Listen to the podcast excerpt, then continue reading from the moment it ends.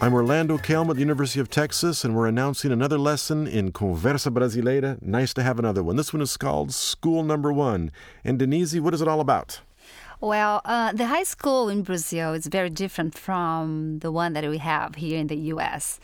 And we Brazilians, we have kind, you kind of have an a image in your brain of what it would be like yes, because but, of TV, you know, right? When we see in the movies, or we watch in the movies, or on TV shows, that's right.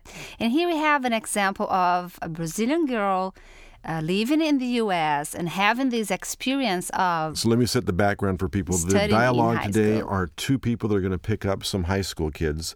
They're both foreign exchange students studying in the United States. And so they're talking about how their experience has been in an American university, seeing things like lockers and lunchrooms and everything all arranged and organized and after school activities, that sort of thing.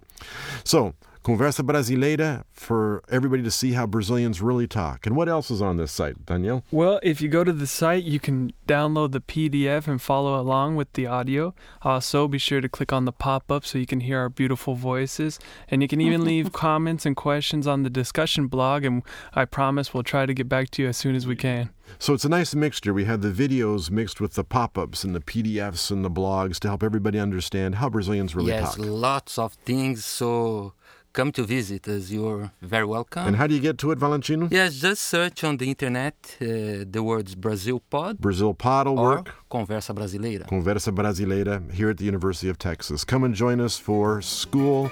I have my very own locker.